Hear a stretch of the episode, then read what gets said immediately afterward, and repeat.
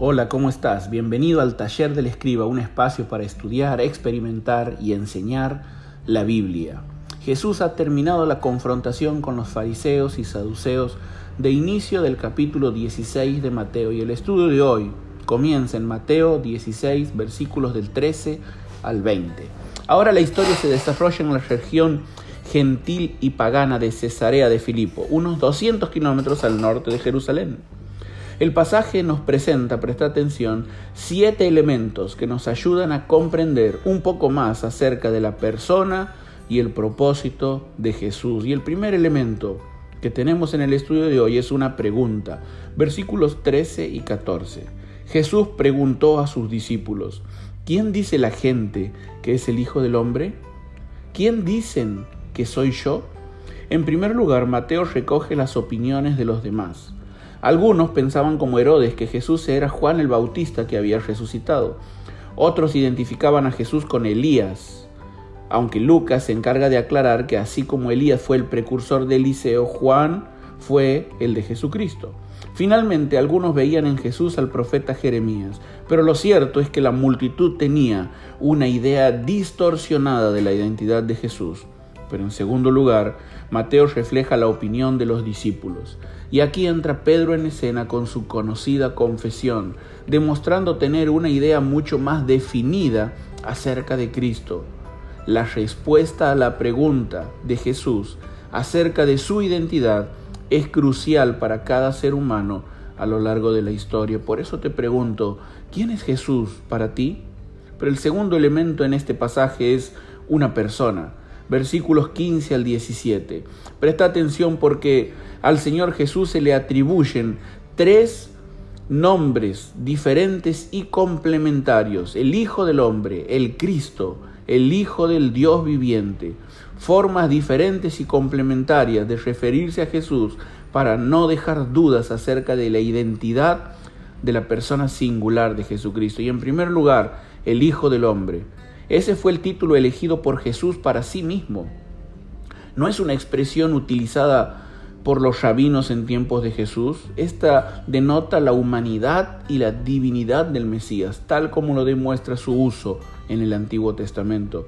Pero el segundo nombre o título que se le asigna a Jesús es el Cristo, es decir, el ungido de Dios como rey, sacerdote y profeta. Era mucho más que un simple hombre, sino como toda la escritura afirma, él era Dios mismo.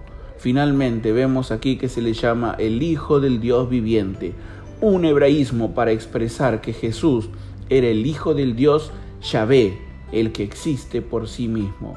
Pedro confiesa a Jesús como aquel Mesías anunciado por las Escrituras, el Dios hombre. Te pregunto, ¿cuál es tu concepto de la persona de Jesús? ¿Un hombre cualquiera? ¿Un profeta? ¿O el Cristo de Dios? Pero el tercer elemento en esta historia es una piedra. Versículo 18 vemos a Jesús refiriéndose a Pedro y diciéndole, tú eres Pedro, y sobre esta piedra. Y mucho se ha hablado acerca de la confusión y el conflicto generado por la mala interpretación de este pasaje. Sin embargo, es claro en toda la escritura que hay una sola roca. Porque ¿quién es Dios sino solo Jehová? ¿Y qué roca hay fuera de nuestro Dios? Dice el Salmo 18 adora a Jesús. Él es la roca cuya obra es perfecta. Pero el cuarto elemento en la historia es un programa, versículo 18. Jesús dijo, yo edificaré mi iglesia. En los capítulos previos de Mateo ya vimos cómo el reino prometido fue pospuesto. Aquí Jesús realiza a los suyos una revelación sorprendente sobre su programa para la humanidad, la iglesia. Y es muy importante destacar que es la primera mención de la iglesia en la Biblia, refiriéndose aquí no a una asamblea local de creyentes, sino a la iglesia universal, formada por todos aquellos que habrían de creer en Él. ¿Estás involucrado activamente en el programa de Dios? Pero hay un quinto elemento y ese es un poder. Dice así el Señor Jesús, las puertas del reino de la muerte no prevalecerán. Las puertas de un reino son un símbolo del poder político y económico de este reino. Y a pesar del poderío innegable del Hades, las palabras de Jesús llenan de esperanza al saber que el poder de su iglesia sería mayor gracias a la victoria de la cruz. ¿Dónde está, oh muerte, tu aguijón? ¿Dónde, oh sepulcro, tu victoria? Vive, del lado de la victoria. Pero el sexto elemento en este pasaje es un privilegio, porque el Señor Jesús en el versículo 19 le dijo a Pedro, te daré las llaves del reino de los cielos.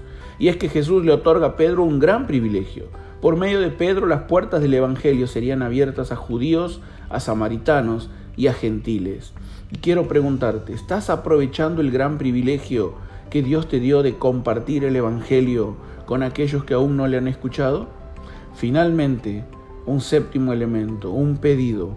En el versículo 20 dice el texto que luego Jesús les ordenó a sus discípulos que no dijeran a nadie que Él era el Cristo.